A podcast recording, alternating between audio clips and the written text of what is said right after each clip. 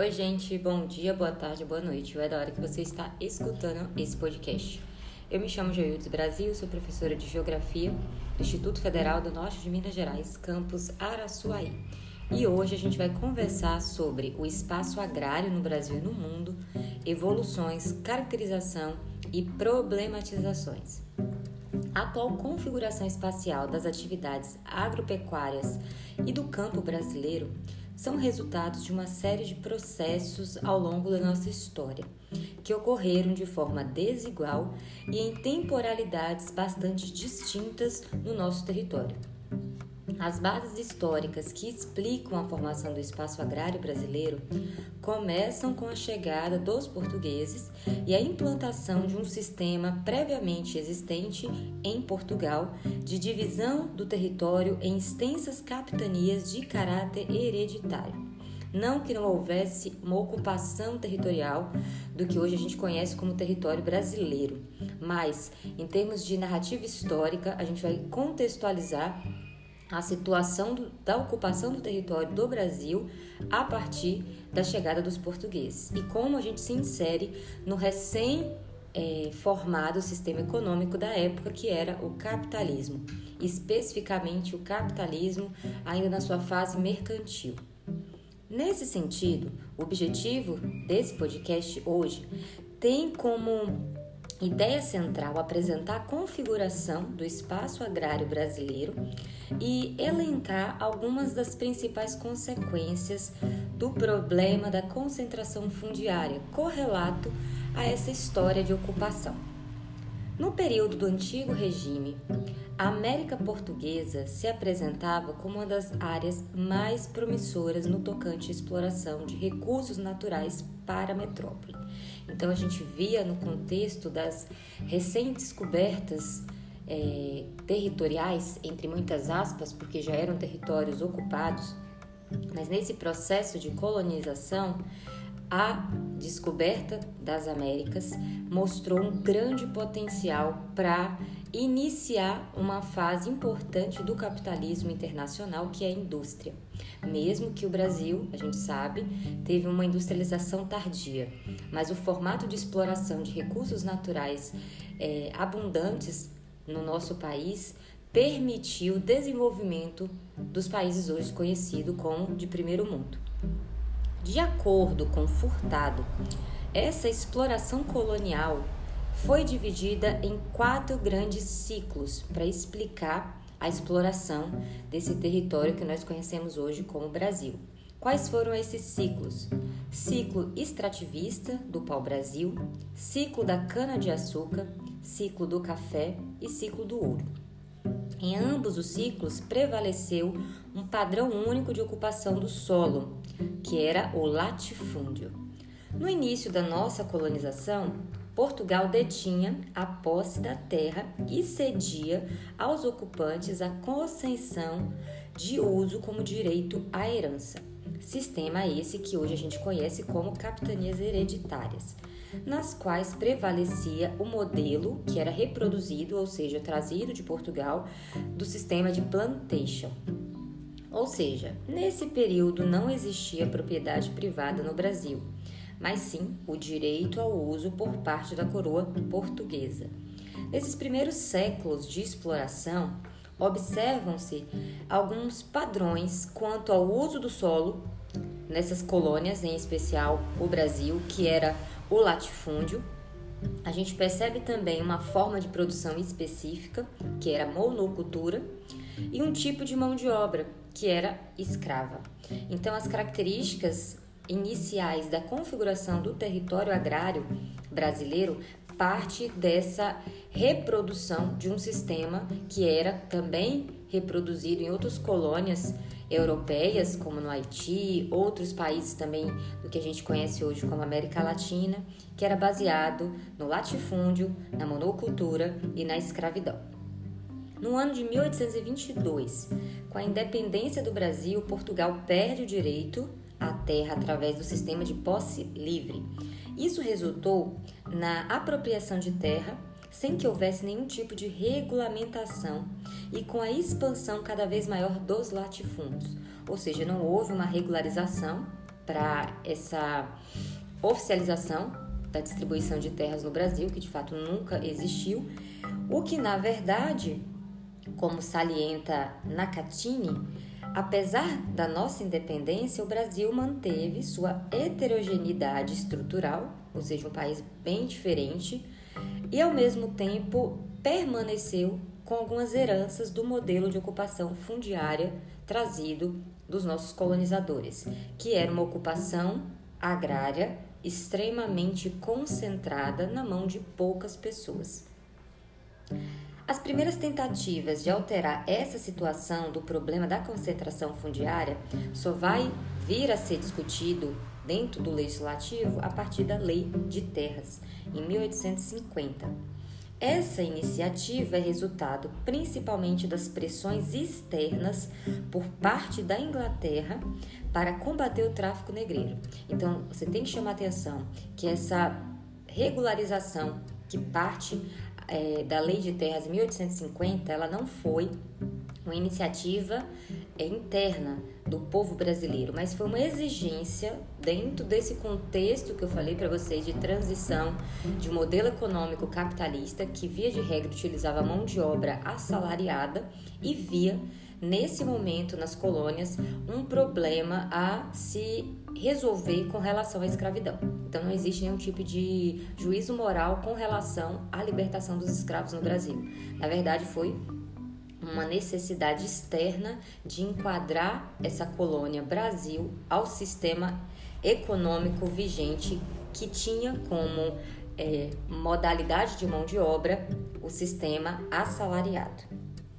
Nesse sentido, observa-se que as alterações quanto ao acesso à terra no Brasil não partiram de revoluções ou lutas internas, mas sim de interesses exógenos relacionados à crise do mercado internacional de escravos. Outro ponto interessante é que, com a lei de terras, surge a noção de propriedade privada no Brasil. Como estabelecido na lei de 1850, no seu artigo 1, ficam, a partir de então, proibidas as aquisições de terras devolutas por outro título que não seja pela compra. Então, a terra no Brasil, a partir desse momento, só poderia ser é, utilizada mediante a compra. A partir dos meados da década de 1830, tornou-se vigente no Brasil o modelo agroexportador do sistema capitalista. Nós, enquanto colônia, fornecíamos na Divisão Internacional do Trabalho mercadorias primárias, ou seja, tudo que viesse relacionados à exploração de recursos naturais, tá? Nesse quadro que o Brasil se enquadrava, a gente vai destacar o papel direto da cafeicultura, que estava centralizada no que a gente conhece hoje como a região sudeste do país. Nesse momento, observa-se maior complexidade na economia brasileira e um aumento da urbanização. Então, o ciclo do café ele vai ser diferencial para a nossa configuração territorial, principalmente no âmbito agrário, porque vai refletir em outros processos muito importantes que, inclusive, a gente já conversou aqui, que foi o processo da industrialização. Então, a gente via é, esse crescimento da região sudeste, essa concentração né, de maiores pessoas nessa região e também no litoral brasileiro, devido aos ciclos de exploração, enquanto que no campo tende a ocorrer, nesse mesmo período, uma transição quanto ao tipo de mão de obra. E a gente tem que lembrar que o Brasil entra no sistema capitalista, mas ainda no modelo é, de transição, que a gente fala da fase mercantilista, onde se utilizava mão de obra escrava, o que era uma contradição dentro da lógica exigida por esse sistema. Então, nesse período, a gente vai ver uma transição quanto ao tipo de mão de obra escrava para livre, ocupadas principalmente por imigrantes italianos. Então é importante a gente entender que houve a abolição da escravatura, mas essa mão de obra ex-escrava, ela não foi absorvida como mão de obra assalariada. Então a gente, no caso, né, o Brasil e as políticas públicas da época incentivaram a imigração e esses grandes, é, essa chegada de imigrantes que foi ocupando esses antigos cargos que eram é, ocupados por escravos.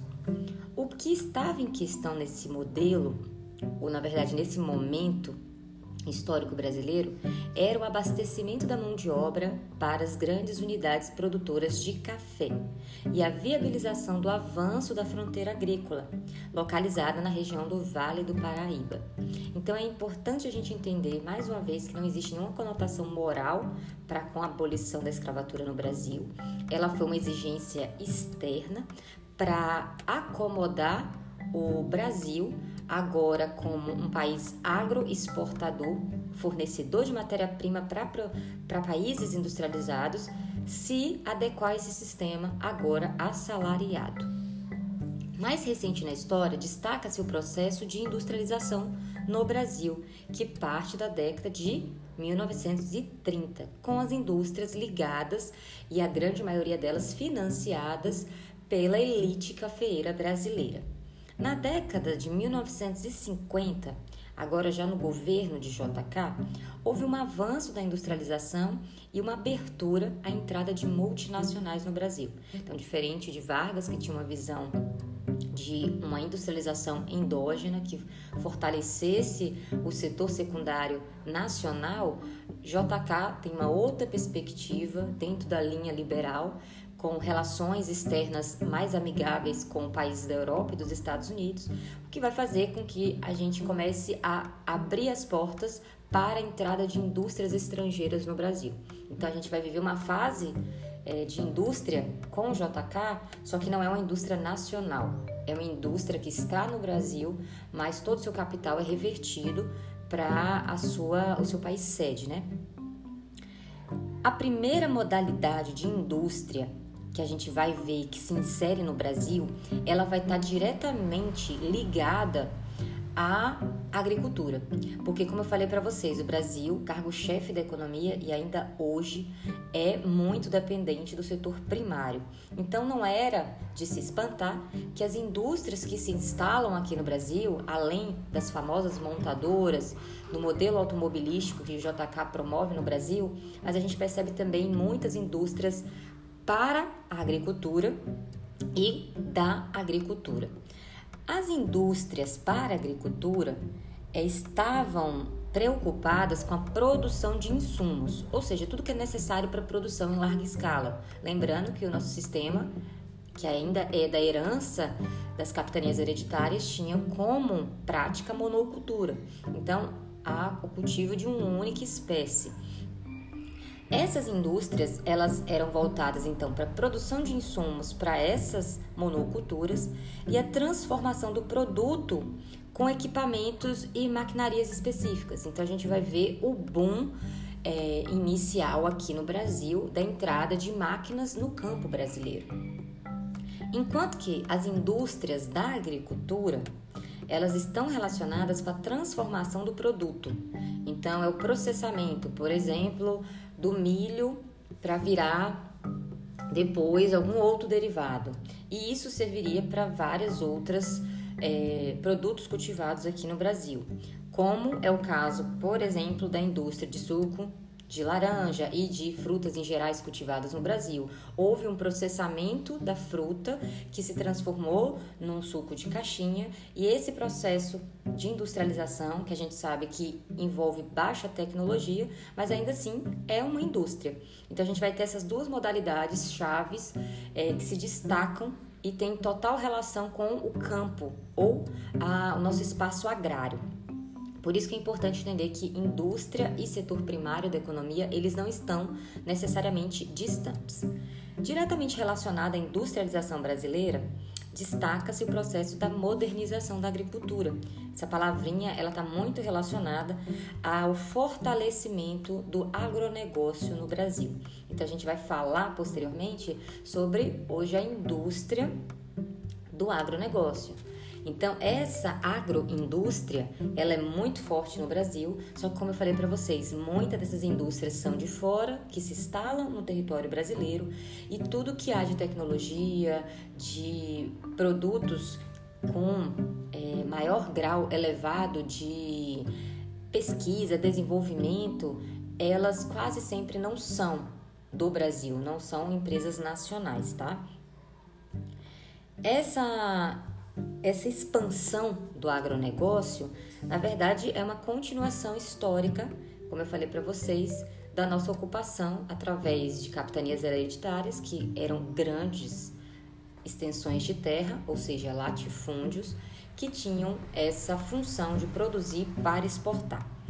Esse termo, Revolução Verde, que também vai estar ligado ao agronegócio, ele foi utilizado muito a partir dos anos de 1950 a 70, como uma forma de explicar um conjunto de mudanças técnicas na produção agropecuária.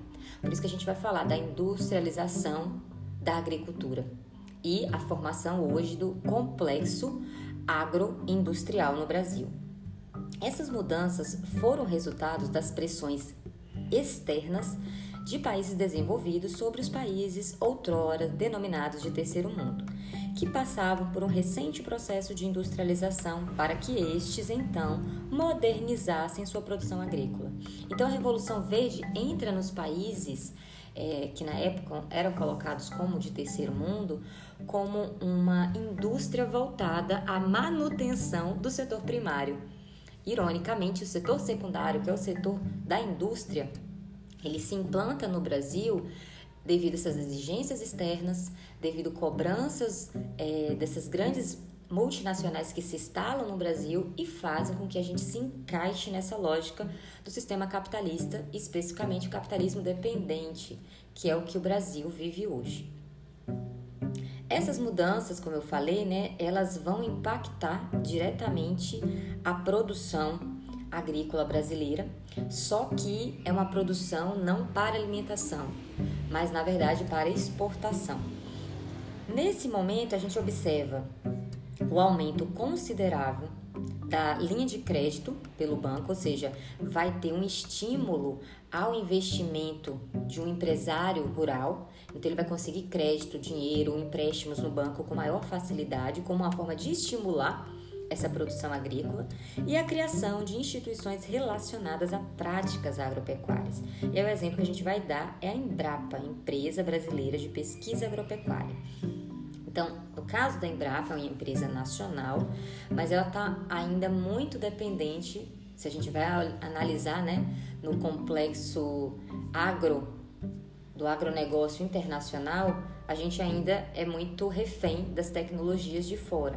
E mesmo que tenhamos desenvolvimento em genética, em melhoramento de plantas, é uma produção unicamente voltada para exportação.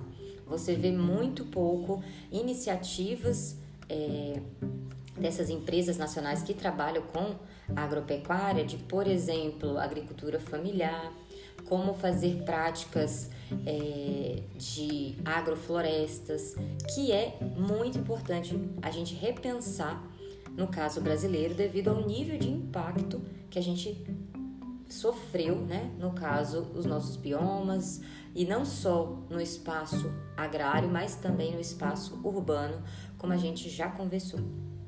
O processo de modernização agrícola gerou uma série de contradições no campo brasileiro e pouco mudou a estrutura fundiária do nosso país. Então, mesmo que houvesse a lei de terras, mesmo que houvesse a abolição da escravatura, mesmo que a gente entrasse na lógica de um país industrial, que foi o caso da proposta né, do, do Getúlio Vargas, ainda assim o Brasil ele não tem uma real independência dentro desse sistema que a gente vive hoje.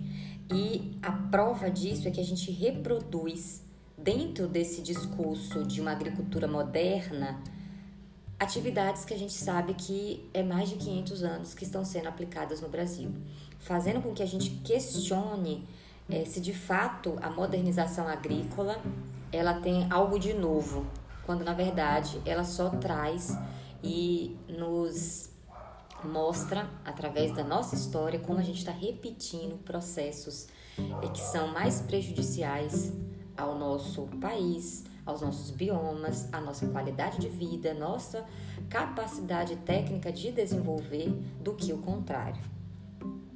No tocante às contradições, que eu falei que é inerente desse processo, observa-se que a estrutura da propriedade rural nada se alterou.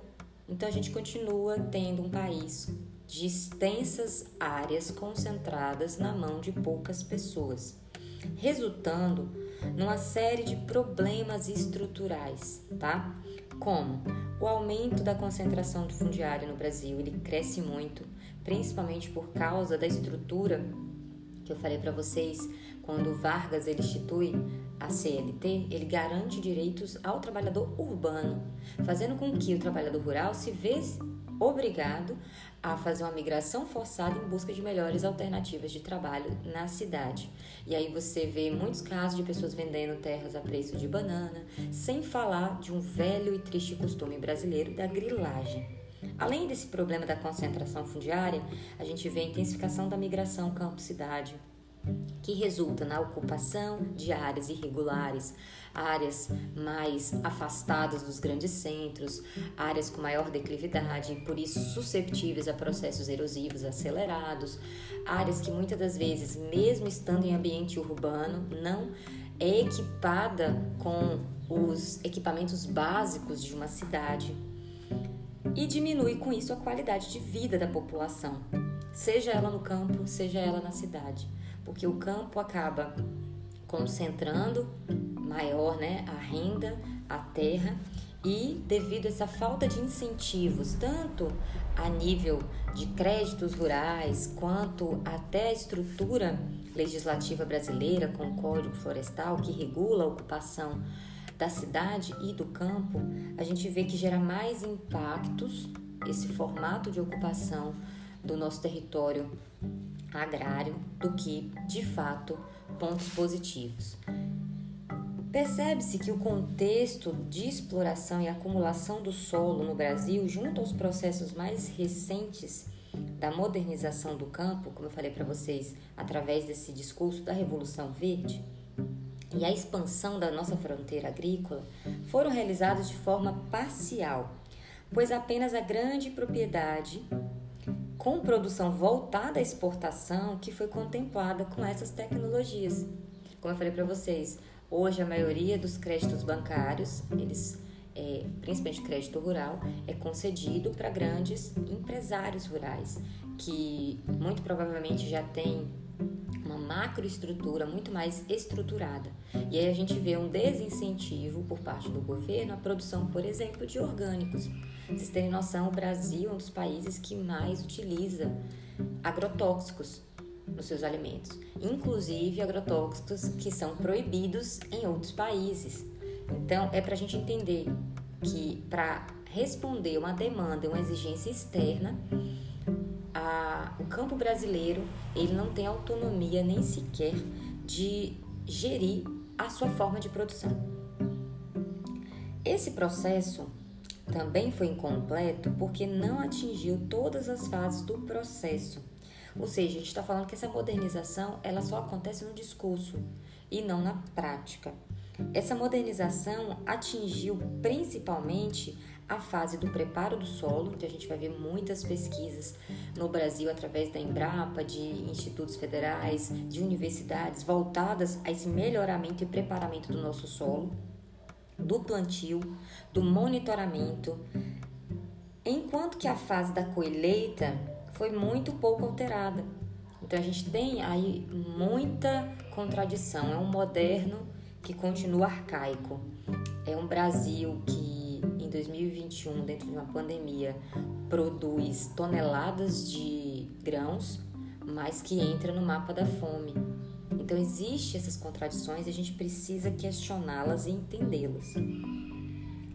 Nas últimas décadas tem se observado também o aumento da atividade não agrária no campo brasileiro, e isso é importante, principalmente porque as atividades por exemplo, do ecoturismo e a crescente formação de condomínios rurais mostram que existe hoje uma nova tendência de migração cidade-campo, através, como eu falei para vocês, né, dessas ideias de retorno à natureza, das pessoas quererem estar mais perto das áreas verdes. Só que esse acesso ele é muito restrito. Ele é para uma pequena elite que tem acesso para comprar e aquisicionar esses, esses ambientes rurais mais arborizados, porque a cidade já está saturada. E o próprio campo brasileiro ele é uma grande monotonia, porque ele só planta uma única coisa. Por isso a lógica de reprodução da monocultura como um grande, uma grande maldição para o nosso solo. Outra questão interessante é que o nível internacional, basicamente nas regiões e países de economia é, ditas de primeiro mundo, embora tenha ocorrido uma diminuição dos trabalhadores agrícolas, vem aumentando a densidade de atividades no espaço rural. Então é contraditório. Se está tendo oferta de trabalho, por que, que não está tendo números de trabalhadores é, aumentando?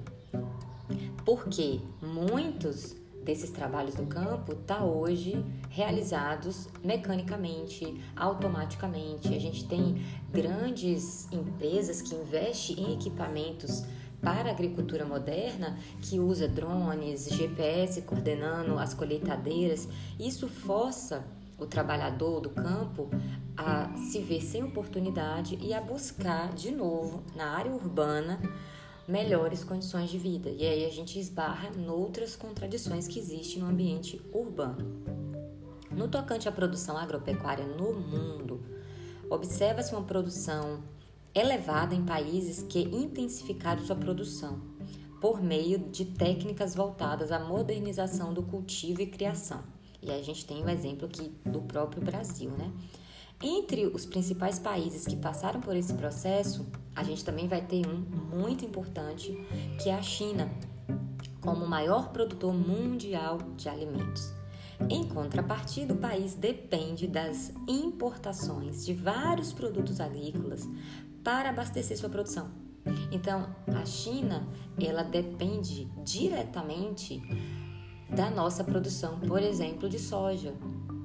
É, é muito importante entender as cadeias e as conexões que existem entre esses países.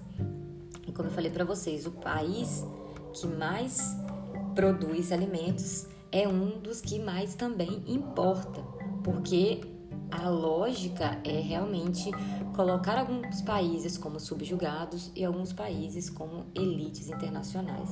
E aí faz a gente mais uma vez questionar o nosso papel. A gente está fazendo uma transformação de um Brasil que a gente deseja ou a gente está replicando um passado que não, não nos traz nenhuma novidade. A atual organização da produção agropecuária do Brasil está diretamente ligada a duas questões, tá? Biotecnologia e alimentos transgênicos. Então, essas duas palavrinhas chaves para entender a produção agropecuária hoje. Os avanços tecnológicos nos permitem hoje o aprimoramento de características dos organismos animais e vegetais, sendo que o conjunto de desenvolvimento dessas técnicas de adaptação ou aprimoramento genético é chamada de biotecnologia. Como eu falei para vocês, a gente tem sim pesquisa e desenvolvimento, mas a gente destaca de novo que essa pesquisa está voltada a um modelo de produção, que é o agroexportador.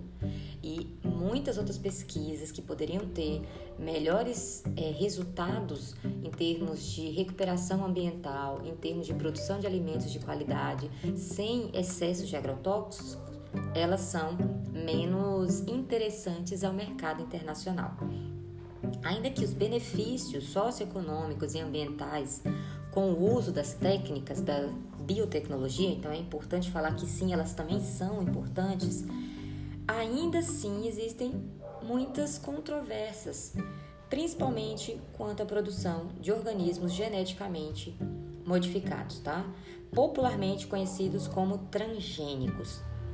As críticas que a gente coloca aqui, ou uma das mais importantes, aos transgênicos estão baseadas no problema do monopólio de sementes, ou seja, uma única empresa detém aquele tipo de, de semente geneticamente melhorada, que se eu paro de comprar, eu não consigo produzir da mesma forma. Então, cria-se um vínculo, uma dependência, uma falta de autonomia pelo agricultor que está diretamente dependente dessas empresas que formam monopólios. E o monopólio, ele é justamente o oposto da concorrência. São únicas empresas, poucas no mercado internacional, que ofertam esses tipos de de organismos geneticamente melhorados ou modificados fazendo com que a gente não tenha autonomia e seja de novo dependente, refém desses grandes monopólios de semente. E quanto ao desconhecimento dos efeitos nocivos na ingestão desses alimentos. Vê-se muita pesquisa a favor da biotecnologia, mas existe ainda um grande tabu quando a gente vai discutir os impactos sociais, ambientais e na saúde, tá?